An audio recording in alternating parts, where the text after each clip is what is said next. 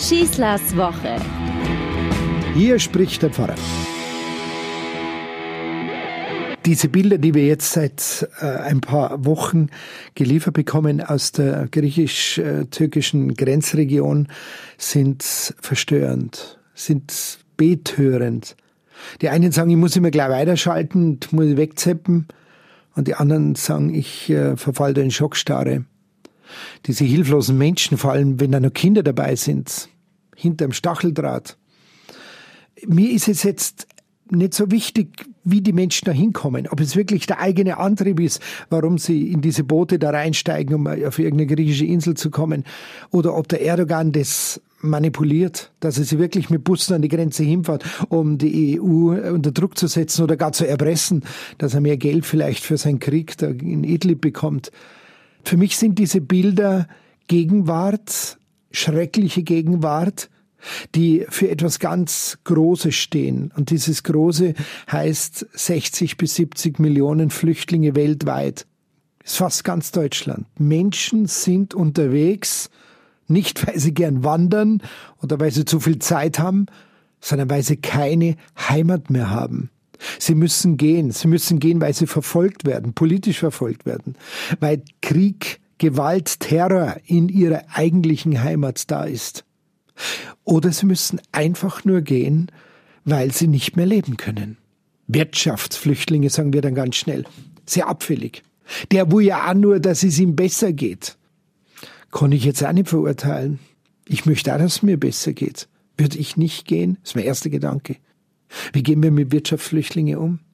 Angesichts der Situation jetzt an der griechisch-türkischen Grenze wurde festgestellt, die EU hat nur drei Möglichkeiten. Entweder abschotten, was wir bislang noch tun, oder aufnehmen, verteilen. Rein rechnerisch wäre das gar nicht so schwierig, wenn man sieht, dass die EU 27 Staaten hat. Wenn man jetzt die 15.000, 18.000 Flüchtlinge nimmt an den Grenzen, dann wären das so knappe 600 pro Staat. Müsste eigentlich machbar sein. Aber nein, auch der Bundestag hat jetzt beschlossen, die 5000 Flüchtlinge nicht aufzunehmen. Die dritte Möglichkeit ist, auf die Forderungen Erdogans einzugehen oder, wie es die EU formuliert, äh, in intensiven Gesprächen zu bleiben, ihn sozusagen wieder auf Kurs zu bringen. Der österreichische Bundeskanzler hat in einem Statement darauf hingewiesen, dass die Flüchtlinge komischerweise nicht an die bulgarische Grenze kommen, dass die wirklich extra dorthin geschafft werden. Und darum kann man jetzt nicht einfach einseitig mildtätig sein, sondern man muss wieder Ordnung herbringen. Man darf kein falsches Signal geben. Man darf den anderen Flüchtlingen nicht sagen, geht nur hin, die nehmen euch sowieso. Klar, das ist politische Verantwortung, die muss auch umgesetzt werden. Aber was bleibt, sind 60 bis 70 Millionen Menschen, die keine Heimat haben, die auf der Flucht sind.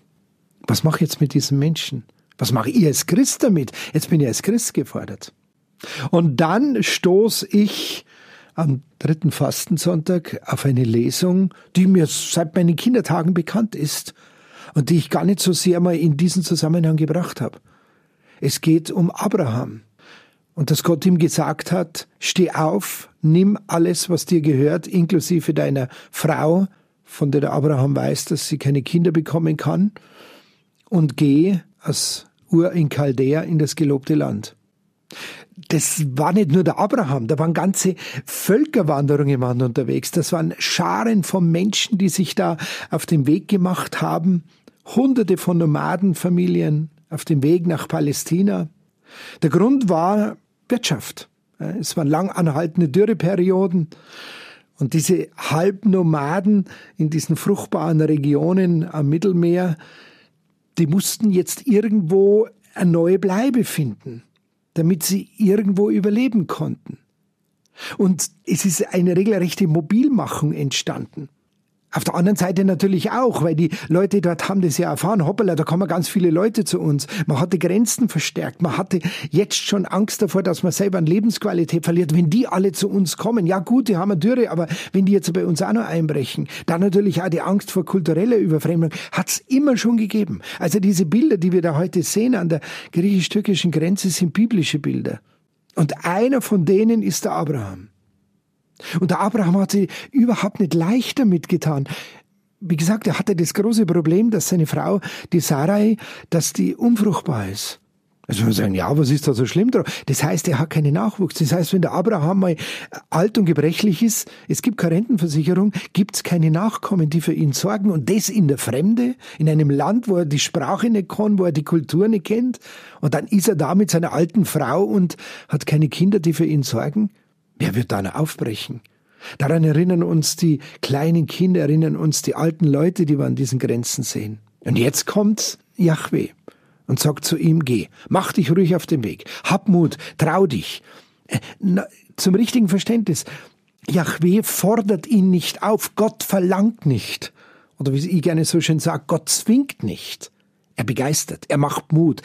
Trau dir's zu, geh, geh, ich geh mit dir. Es wird alles gut. Ich mache dich zum Vater über viele Völker. Trau dich nur, geh nur hin. Was ist das für eine Revolution in der Bibel?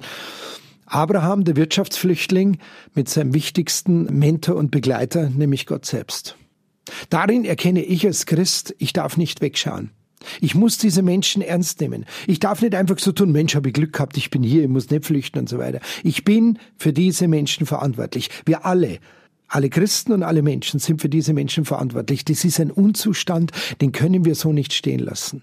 Gott hat was dagegen. Gott will, dass es jedem Menschen gut geht. Gott will, dass wir glücklich sind. Gott will, dass jeder Mensch in Auskommen und Ruhe leben kann. Dafür haben wir aber zu sorgen, untereinander und füreinander. Der Mensch, der hinter diesem Stacheldrahtzaun steht und den ich da sehe, der ist in keiner Weise weniger wert wie ich. Für den gilt genau dieselbe Botschaft Gottes. Er will, dass es mir gut geht. Und das ist, liegt jetzt in meiner Verantwortung. Gott hat sozusagen diesen Ball an mich äh, weitergespielt und ich habe jetzt dafür zu sorgen, dass dieselbe Würde, die jedem Menschen gilt, von mir auch umgesetzt wird. Und darum kann ich den da stehen lassen an der Grenze und darum kann ich mich nicht abschotten und darum kann ich nicht sagen, es geht mich nichts an. Als Christ in besonderer Weise, als Mensch überhaupt, bin ich in die Verantwortung für den anderen genommen worden. Meine Freiheit, mein Wohlstand, mein Glück hängt immer davon ab, wie der neben mir, der einfachste, glücklich, frei und im Wohlstand leben kann. Ich hoffe, dass diese Bilder, die wir da jetzt sehen an den Grenzen Europas, dass diese Bilder uns nicht abstumpfen lassen, Sie müssen uns auch nicht in Panik geraten lassen, sondern ganz konzertiert uns daran arbeiten lassen. Wir müssen, das ist unser aller Auftrag, dieses Schicksal lindern helfen. Und wir müssen diesen Menschen helfen. Dafür sind wir da. Und so sind wir am Weihnachten ja begrüßt worden. Die Menschen guten Willens. Und wir sind gemeint. Ich wünsche uns eine gute Woche und vor allem denen, die da Entscheidungen zu treffen haben, die die schwierigen Verhandlungen führen müssen mit Leuten wie Erdogan und äh, solchen Machthabern, die sehr korrupt mit Menschen umgehen. Ich wünsche uns allen, dass uns ein Weg gelingt, der diesen Menschen ein besseres Leben bringt. Alles Gute, euer Pfarrer Schießler. Schießlers Woche ist ein Podcast vom katholischen Medienhaus St. Michaelsbund, zu hören auch im Münchner Kirchenradio.